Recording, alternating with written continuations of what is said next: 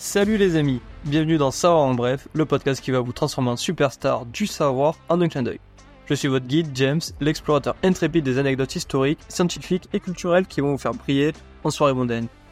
Ici, on ne fait pas dans la demi-mesure. Que vous soyez accro à l'histoire, féru de science ou simplement affamé de culture générale, Savoir en bref est votre Eldorado. Imaginez-vous balançant des faits épiques sur la construction des pyramides, tout en débattant de la physique quantique et en récitant quelques poèmes de Baudelaire juste pour le style. Ça, mes amis, c'est notre terrain de jeu. De l'Antiquité aux avancées technologiques les plus récentes, préparez-vous à devenir le héros des conversations, celui qui lance des Saviez-vous que? et qui laisse tout le monde bouche bée à la fin de la conversation. Si tu apprécies ce podcast et sa touche de connaissance et de fraîcheur, n'oublie pas de t'abonner et de mettre 5 étoiles sur Spotify. Je t'en remercie d'avance. Salut et bienvenue sur Savoir en bref. Tout d'abord, je tiens à remercier Alexander, donc euh, sur Twitch, car c'est grâce à un de ses abonnés qui est venu l'idée du sujet d'aujourd'hui, donc qui porte sur le mur d'Adrien. Mais avant de parler du mur d'Adrien, abonne-toi, mets 5 étoiles et viens également me suivre sur Instagram, at savoir en bref, underscore. Donc pour commencer ce podcast, je tiens à répondre déjà aux deux premières questions qui me sont venues en tête. Non, je ne me suis pas mis à la maçonnerie. Et non, ce n'est pas un mur porteur. Bon, maintenant que j'ai fait ma blague à deux balles, on peut passer à la suite. Donc, le mur d'Adrien a été construit donc sous le règne de l'empereur romain Adrien. Donc, romain, euh, pas le prénom, hein, romain l'empire Adrien. De son vrai nom, Publius Aelius Adrianus. Donc, on va rester sur Adrien, c'est quand même plus court. Il a été construit donc au deuxième siècle de notre ère. Adrien a régné quant à lui de 117 à 138 après Jésus-Christ. Le mur a été érigé en réponse aux attaques par les tribus pictes, un peuple celte vivant au nord de la Grande-Bretagne qui menaçait la stabilité de la frontière romaine. La construction du mur a commencé en 122 après Jésus-Christ et s'est achevée 5 ans plus tard, en 127 après Jésus-Christ, au niveau du nord de l'actuelle Angleterre. La construction du mur a commencé en 122 après Jésus-Christ et s'est achevée en 127 après Jésus-Christ, au nord de l'actuelle Angleterre. La construction était supervisée par le gouverneur romain de Bretagne de l'époque, Aulus Platorius Nepos. Pardonnez mon latin, de toute façon, les plats pour nous entendre. Le mur s'étend sur environ 117 km, donc 73 miles, de la mer d'Irlande à l'ouest jusqu'à la mer du Nord pour l'est.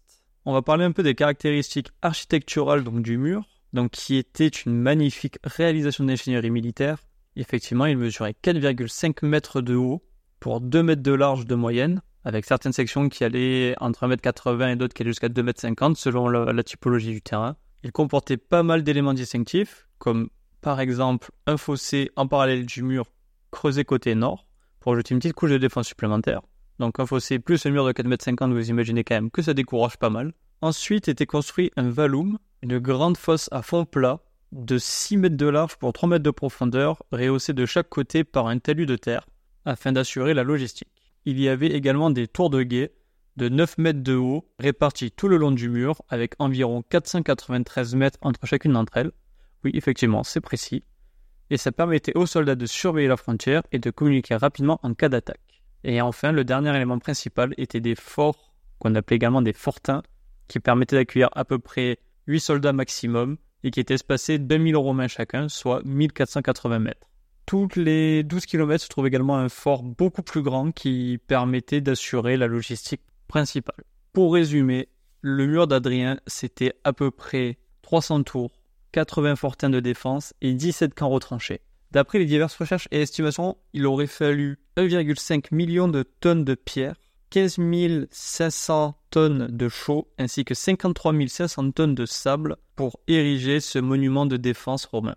Outre la défense, le mur d'Adrien avait d'autres objectifs également, comme celui par exemple de contrôler les mouvements de population et du commerce, ainsi que maintenir une certaine stabilité dans les régions frontalières. Évidemment, l'Empire romain, comme tout gouvernement qui se respecte, se servait également du mur pour taxer les voyageurs ainsi que les marchands. Pour conclure, on peut dire également que le mur d'Adrien a été désigné au patrimoine mondial de l'UNESCO en 1987. Aujourd'hui, il demeure une attraction touristique majeure.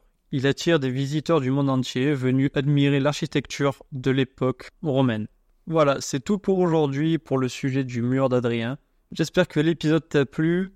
Si tu es encore en train de m'écouter là maintenant tout de suite, alors je prends ça pour un oui.